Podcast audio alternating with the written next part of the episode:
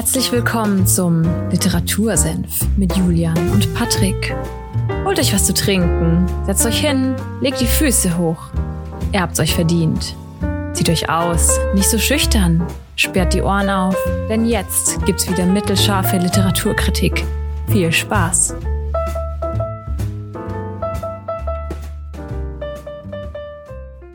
Literatursenf Folge 106 am 29. Mai.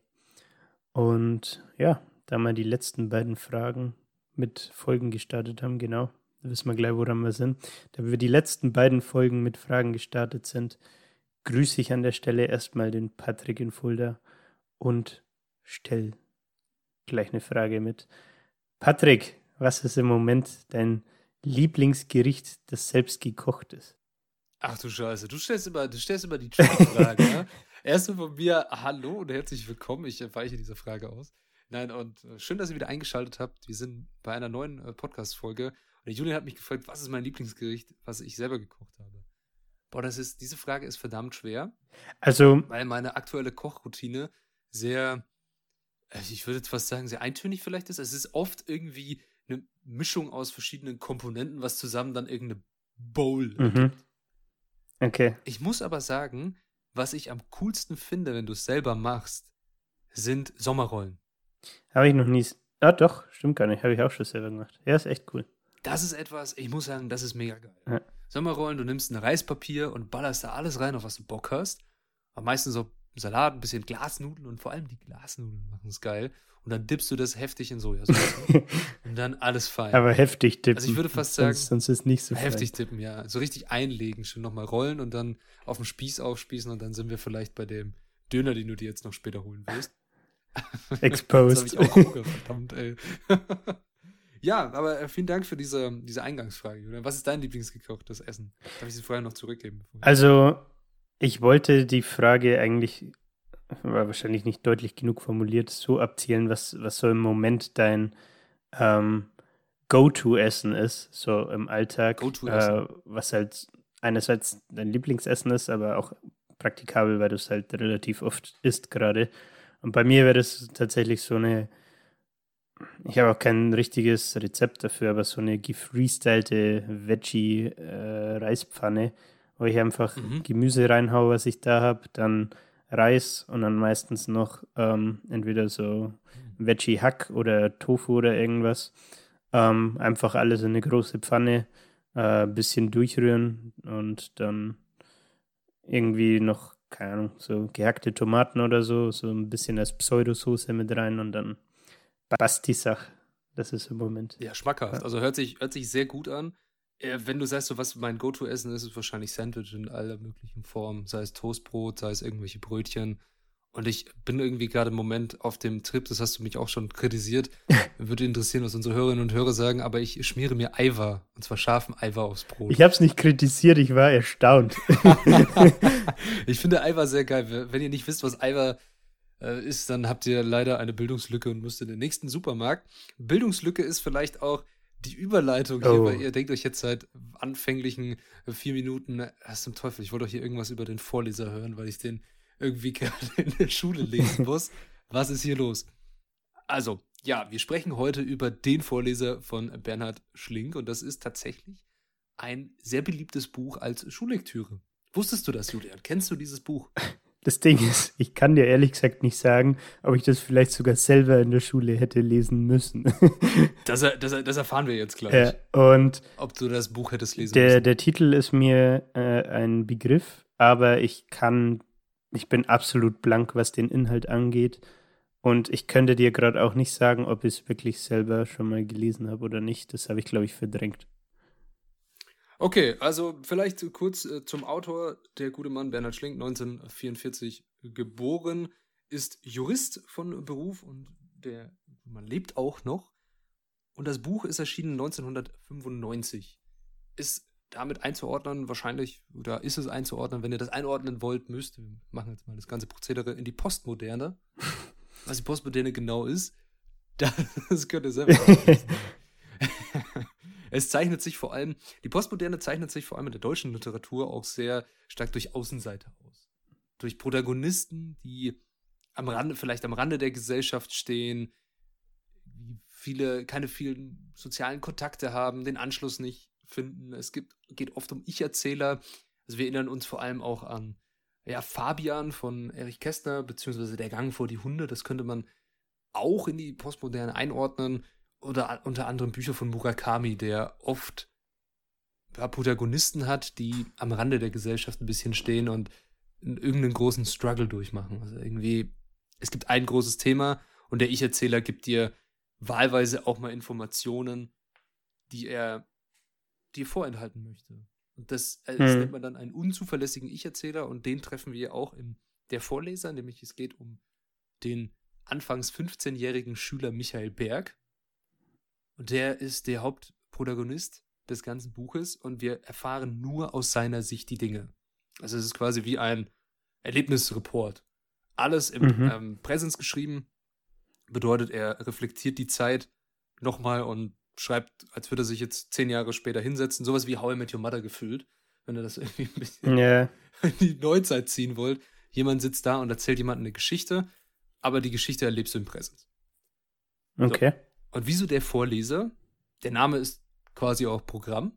Also wir haben den Michael. Der Michael erkrankt an Gelbsucht. Falls ihr nicht wisst, was Gelbsucht ist, ganz fiese Krankheit. Deine Haut verfärbt sich wirklich gelb, vor allem auch die Augen. Und wenn es ganz schlimm wird, dann musst du dich übergeben, kriegst einen Kreislauf, Zusammenbruch und alles. Naja, und was du dann, was dann passiert, der Michael bricht zusammen und eine Frau kommt ihm zu Hilfe, nämlich die 36 Jahre alte Straßenbahnschaffnerin Hanna Spitz. Mhm. So wird sie vorgestellt. Und die kommt ihm zu Hilfe, rettet ihm in gewisser Weise das Leben. Und seine Mutter sagt dann zu ihm, du musst dich jetzt bei der Frau bedanken. Und äh, ja, okay, macht er, geht zu ihr nach Hause. Und sie ist dann noch nicht fertig, um Besuch zu empfangen. Heißt, sie muss sich nochmal umziehen. Sie kommt quasi fast gerade aus der Dusche. Naja, und äh, sie bemerkt, dass er, naja, er ist 15. Wir kennen das Alter aller, äh, vor allem, dass die Gefühle spielen verrückt. Und er fühlt sich irgendwie an sie, von ihr angezogen. Auf sexuelle Weise. Also er findet sie sehr attraktiv und sie merkt das. Die, und nutzt das Ganze die aus. Schaffnerin jetzt. Mhm. Genau, die 36-Jährige nutzt diese Anziehung des äh, jungen 15-jährigen Michael Bergs aus und äh, sie beginnen dann eine ungleiche Beziehung. FBI, open up. ja, es ist, es ist quasi Kindesmissbrauch, oder was heißt quasi, es ist Kindesmissbrauch, was da passiert. Und naja, was dann der Michael beschließt, er beschließt wieder nach seiner Krankheit zur Schule zu gehen und sich aber trotzdem noch mit Hannah zu treffen. Aber um sich mit ihr zu treffen, schwänzt er einige, Schu äh, einige Stunden, weil, naja, er ist Hals über Kopf verliebt, er möchte Zeit mit ihr verbringen. Mhm. Und als Hannah das merkt, sagt sie zu ihm, nee, vergiss es, du gehst zur Schule und du musst dich darauf konzentrieren, die Schule ist sehr wichtig. Und das macht sie mit sehr großem Nachdruck. Sie sagt dann auch sowas wie, okay, wenn du nicht zur Schule gehst, dann treffen wir uns einfach nicht mehr, dann bin ich weg. Mhm. Da fängt schon so diese, diese Frage an, warum? Warum ist ihr das so wichtig? Und es kommt später im Buch noch. Das, das finde ich das sehr Interessante. Aber wieso als Vorleser? Habe ich immer noch nicht beantwortet. Es wird dann so zum Ritual, dass die beiden zusammen baden und dann zusammen Sex haben und danach liest er ihr vor. Und zwar eigens für sie ausgesuchte Bücher, die sie gerne von ihm hören möchte. Und er denkt, anfangs, ja, okay, das ist vielleicht, weil seine, seine Stimme so geil ist oder ja. ähnliches. Also er, wie gesagt, er ist 15 in dem, zu dem Zeitpunkt. Und liest dir dann halt immer wieder vor.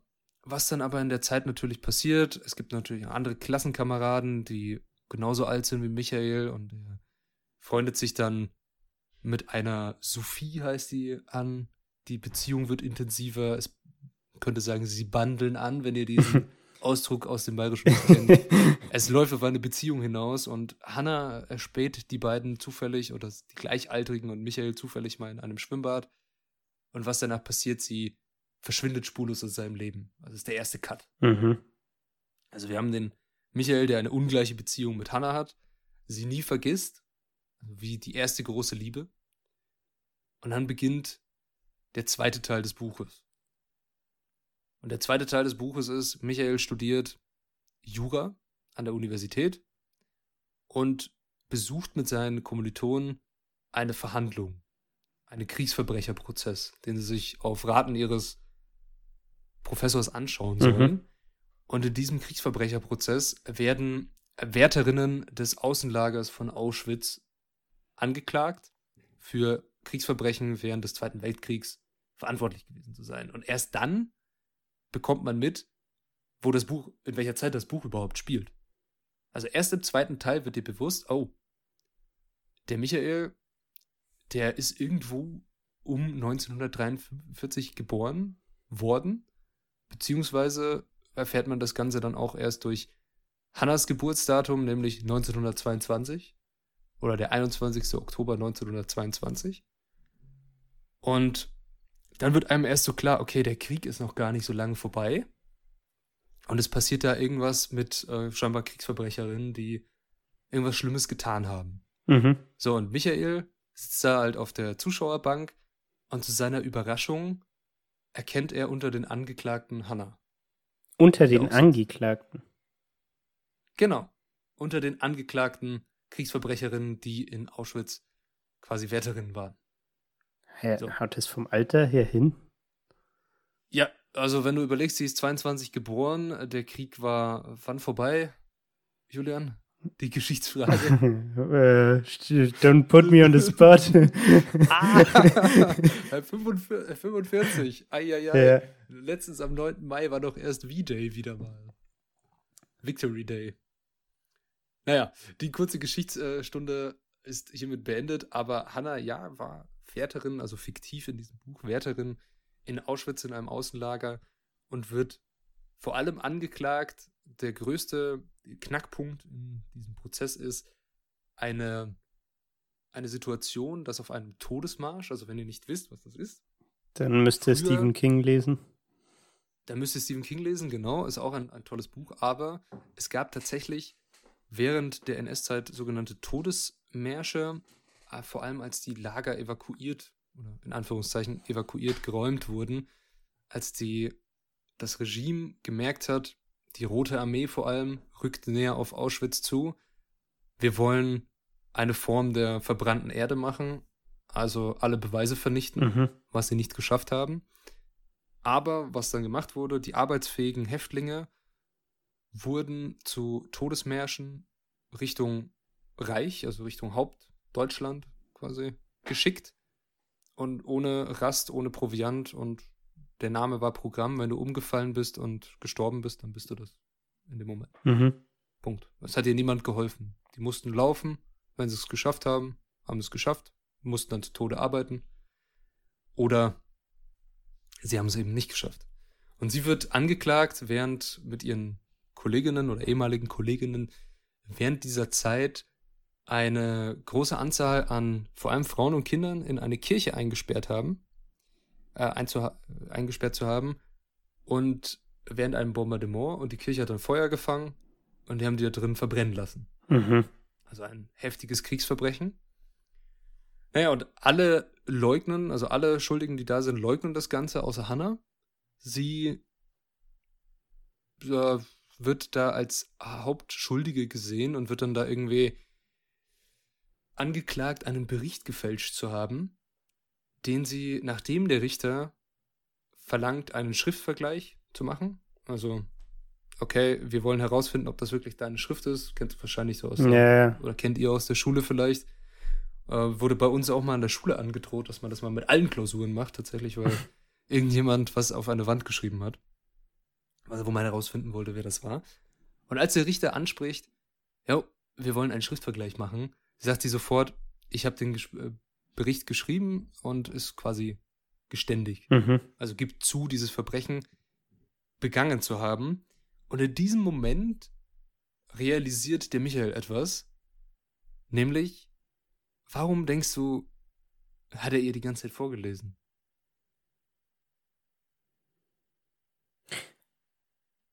Weiß ich gerade nicht. Äh, ich hatte nur die, die Frage noch im Kopf, was ist mit der Schule? Was mit der Schule? Was meinst du mit der Schule? Du hast vorhin gemeint, sie, sie hat ihm irgendwann gesagt am Anfang, dass die Schule wichtig ist. Äh, genau. Ja. Es hat damit auch was zu tun, nämlich, was er realisiert, ist, dass sie Analphabetin ist. Also sie kann weder lesen noch schreiben. Darum musste er ihr vorlesen, darum war es ihr so wichtig, dass er in die Schule geht. Und darum gibt sie wegen ihrer Scham zu, dass sie einen Bericht geschrieben hat, den sie nicht mal lesen kann, weil sie sich nicht dieser Scham aussetzen möchte, etwas zu schreiben, weil sie es nicht kann. Da wäre ich jetzt aber im Leben nicht drauf kommen, muss ich sagen. okay, ja, aber auf jeden Fall ist es im Buch so, Ja. also der Michael realisiert das, denkt sich, okay, eigentlich, wenn du überlegst, theoretisch müsste das vor Gericht auch Bestand haben. Analphabet Analphabetismus. Und zwar, du kannst ja niemanden einen, es geht ja immer um diesen Bericht, wer ist der Verantwortliche dafür? Und du kannst ihr diesen Bericht ja nicht zuschreiben, wenn sie weder lesen noch schreiben. mhm. Also wäre sie in der Hinsicht unschuldig. Natürlich gibt es immer noch diese Regel, Unwissenheit schützt vor Strafe nicht. Und sie hat sich eines Verbrechens definitiv schuldig gemacht als Wärterin in Auschwitz. Und dafür geht sie dann auch ins Gefängnis. Mhm. Und der Michael macht dann, naja, als Ritual nimmt er dann in der nächsten Zeit irgendwie immer wieder Sachen von sich auf, wie er Sachen vorliest und schickt das an Hannah ins Gefängnis. Und sie lernt im Gefängnis lesen und schreiben und schickt ihm Briefe, die er dann aber unbeantwortet lässt. Mhm. Ja, und am Ende, also sie wird dann nach 18 Jahren entlassen. Und ja, äh, die Gefängnisleiterin schickt, dir, schickt dem Michael einen Brief, weil es der einzige Kontakt war, bei der Wiedereingliederung ihr zu helfen. Und ja, er fühlt sich dann eher so, als würde er einer alten Frau begegnen. Ich meine, die war 18 Jahre im Gefängnis. Er hat quasi ist Jurist geworden, hat geheiratet, hat Kinder bekommen und ähnliches. Und sie spürt diese Distanz und auch ihre unterschiedlichen Leben und was Hannah dann macht. Sie bringt sich am nächsten Tag, nach einem Tag in, äh, nach der Entlassung um. Sie erhängt sich Mhm. und schreibt ihm noch einen Brief mit einem letzten Wunsch, dass sie ihm, dass sie Geld, was sie, ihr letztes Geld, was sie behalten hat, oder beziehungsweise ihr Erbe, einer Überlebenden aus diesem Kirchenbrand zugeben soll. Also sie spürt Reue Mhm. davon. Und was das ganze Buch macht, und das ist eigentlich die ganze Geschichte, also mehr, es passiert noch ein paar andere Side-Sachen. äh, Der Michael hat ein paar Ideen beziehungsweise Gefühle über seine Beziehung mit der Frau, die er dann heiratet, warum die dann in die Brüche geht und vergisst eigentlich Hannah nie wieder. Die Thematik, was das Buch bearbeitet und die wichtig ist, wenn ihr jetzt zum Beispiel über das Buch irgendwas schreiben wollt, das analysieren wollt oder ähnliches, ist die Frage der Schuld. Mhm. Und zwar der Umgang mit Schuld. Und die Idee, eine KZ-Verbrecherin als begehrenswerte Frau für einen sehr jungen Mann darzustellen, für einen Mann, der nicht mehr in dieser Zeit geboren ist, also der von dem Krieg ja nichts mehr mitbekommen hat. Ja. Er ist 43 geboren, 45 war der Krieg vorbei, er ist zwei Jahre da, kann man die Schuldfrage hm, kann man stellen, aber okay. Das ist immer diese, auch diese Frage der Kollektivschuld. Das ist ein toller Begriff, Kollektivschuld. Und das hatten die Alliierten auch damals auch versucht, dem, dem deutschen Volke aufzudrücken, eine Kollektivschuld. So, ihr seid alle an dieser Thematik schuld. Ja. Was nach dem, nach dem Ersten Weltkrieg zum Versailler Vertrag geführt hat und der dann wiederum zum Dritten Reich. Aber das ist eine andere Geschichte. Da gibt es viel tollere Podcasts und Videos auf, auf YouTube, wo ihr euch das anschauen könnt. Aber die Kollektivschuld ist so eine große Frage. Und das Thema ist in dem Buch ganz klar, wie man Geschichte aufarbeitet Mhm. und wie Reue beziehungsweise Schuld behandelt werden soll. Und der Autor versucht, oder Bernhard Schlick, Schling versucht hier, das Thema mit dem Lesen und Schreiben einzubringen. Also wir haben am Anfang Hannah, die sich versteckt. Also sie ist Eisenbahn- oder Straßenbahnführerin, ist dann eine begehrenswerte Frau für den Michael. Und irgendwann wird sie angeklagt für die Verbrechen, die sie begangen hat. Sie bekennt sich, obwohl sie keinen Plan davon hat, was in diesem Bericht eigentlich drinsteht, schuldig. Und lernt im Gefängnis lesen und schreiben. Und mehr erfährt man ja nicht, was sie dann noch so gelesen hat und wie sie sich mit der Sachen auseinandergesetzt mhm. hat. Aber allein der letzte Brief, dass sie dann Reue zeigt, beziehungsweise Geld, was sie noch besitzt oder alle ihre Habtümer spenden möchte an Hinterbliebene von ihren Taten, zeugt von Reue. Ja. Und ob man dieser Person jetzt, dieser fiktiven Person vergibt oder nicht, sei dahingestellt. Aber es ist eine sehr interessante Art, mit der Thematik Drittes Reich umzugehen. Ja. Weil ich, ich finde es, also, das ist bei mir auch so im Kopf und da gab es auch letztens, und äh, ich glaube, ein, ein Video von dem ZDF-Magazin Royal oder von irgendwem gab es das auf jeden Fall. Es wird oft gesagt, ja, meine Großeltern waren ja da gar nicht dran beteiligt oder ähnliches. Ja, das, die waren ja, waren ja im Widerstand oder keine Ahnung was. Und es gibt Auswertungen, es gibt Forschungsunterlagen, dass definitiv ein sehr großer Teil der deutschen Bevölkerung daran beteiligt war. Sei es nur, dass sie in irgendeinem Amt gearbeitet haben, was ja alles unter der Kontrolle des Regimes war. Mhm. Dass sie irgendwie bei der, bei der Hitlerjugend irgendwelche Jungsgruppen geleitet haben oder beim Bund deutscher Mädels den äh, jungen Mädchen beigebracht haben, wie sie gute Töpfe putzen oder sowas oder Topflappen stricken. Das alles tut der Ide Ideologie ja zugute. Nee. Und ob die jetzt gewusst haben, was sie hinter dem Rücken gemacht haben oder nicht, sei mal dahingestellt, aber jeder, gefühlt jeder der Bevölkerung war dabei. Es gab natürlich einen Widerstand, aber die meisten sind geflohen. Ja. Und wie man damit umgeht, weil ich finde, der, der Vorleser ist eine interessante Annäherung an Leute, die dann ja auch wieder integriert wurden in die Gesellschaft. Ich meine, sie ist Straßenbahnführerin. Ja. Es ist eine, eine tolle Schuld und Verantwortung für die eigene Vergangenheit im Zusammenhang mit dem Zweiten Weltkrieg. Ja. Fasst das Buch eigentlich, finde ich, sehr gut zusammen. Und ich hoffe, dass ihr dieses Buch selber auch lesen werdet. Weil ich finde es gut. Das ist, schön, das ja. ist natürlich schön zu hören. ja, Julia, was sagst du dazu? Gefühlt waren jetzt 20 Minuten Monolog von Patrick. Zwei, 20 Minuten? Ich, ich habe ich hab gar nicht auf die Zeit geschaut. Ich habe einfach geredet, weil ich das doch ein sehr tolles Buch ja. finde. Muss ich ganz ehrlich sagen. Es ist anders. Ja, ja. Es ist natürlich, okay, du hast einen, einen Ich-Erzähler, der dir manchmal irgendwelche Metaphern reinstreut äh, und das ist ein Buch der Postmoderne. Wenn man das nicht mag, dann, hm, und es hat eine, es versucht eine Message rüberzubringen und da muss man irgendwas raus analysieren. Ich finde es am besten ist, ihr lest, oder wenn ihr, wenn euch das Buch jetzt interessiert oder ihr müsst es lesen, ihr lest es wirklich. Es ist nicht viel. Es sind nicht mal 200 Seiten. Mhm. Ihr lest das Buch und lasst die Figuren auf euch wirken. Fühlt ihr mit mit dieser Person oder sagt ihr, okay, die ist schuldig, die hat ein Verbrechen begangen und das Verbrechen muss geahndet werden und die Reue am Ende interessiert mich gar nicht. Weil sie hätte das Verbrechen einfach nicht begehen sollen. Ja, ja. Ja, also ja. ich muss, ich muss auch sagen, ich finde, ich finde, das Ganze hat einen sehr interessanten Ansatz, als dass ich mir, als du angefangen hast, äh, so über den ersten Teil und so zu reden, ähm, ist mir gar nicht aufgefallen, dass man nicht erfährt, in was für eine Zeit das Ganze spielt und so weiter. Und ich finde den Ansatz irgendwie ganz cool, dass man dann quasi in Teil 2 erst diesen Plot-Twist hat und sich das so Stück und Stück, Stück für Stück auflöst quasi. Ähm, dass man erst rausfindet, in was für eine Zeit es spielt dass man herausfindet, dass sie ähm, Analphabetin ist und ähm, dass man dann ja eigentlich auch erst sich dieser Schuldfrage irgendwie widmen kann ähm, ja. und diesen, ich nenne es jetzt einfach mal Verlauf äh, im Buch, finde ich tatsächlich auch sehr erfrischend irgendwie. Es äh, hört sich cool an.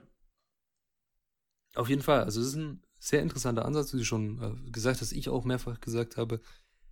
Aber natürlich ist das Buch nicht frei von Kritiken und man könnte dem Buch jetzt natürlich vorwerfen, Geschichtsverzerrung zu betreiben, damit wenn ich jetzt, es ist ein fiktives Buch, also das nochmal, sei nochmal gesagt, es ist fiktiv, der hat sich das einfach ausgedacht, was er sich für die Recherche genommen hat, sei mal dahingestellt.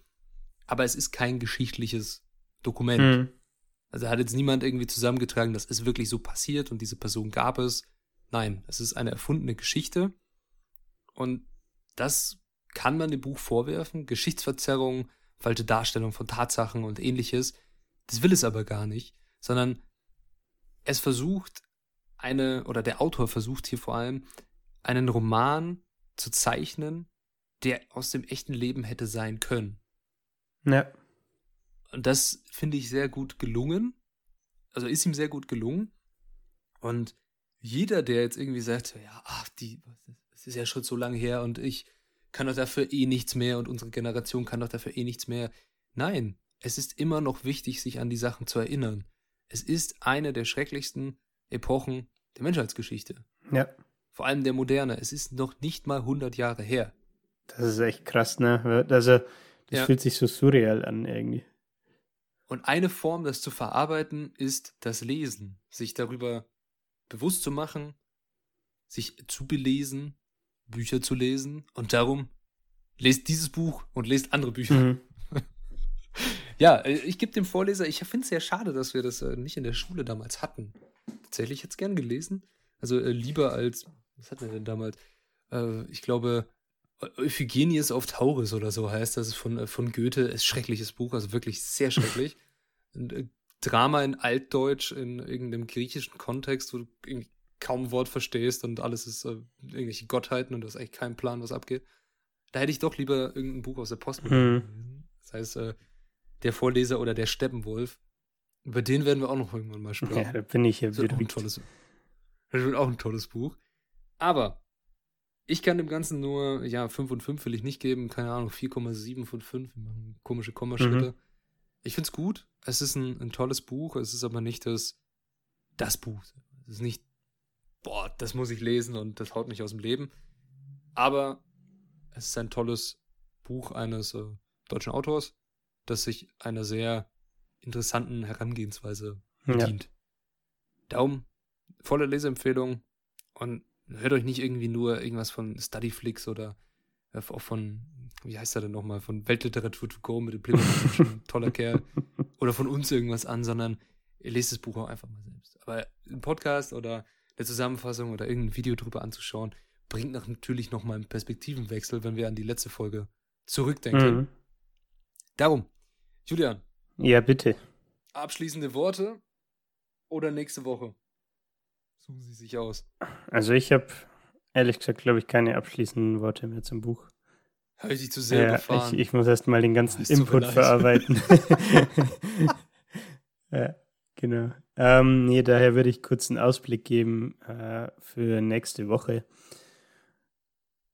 Ähm, ich denke, ich mache ich es mal noch nicht fest, aber ich vermute, dass wir über ähm, ich glaube, ich weiß den Titel gerade gar nicht, Die Schule meines Lebens heißt es, glaube ich, von Matze Hielscher sprechen.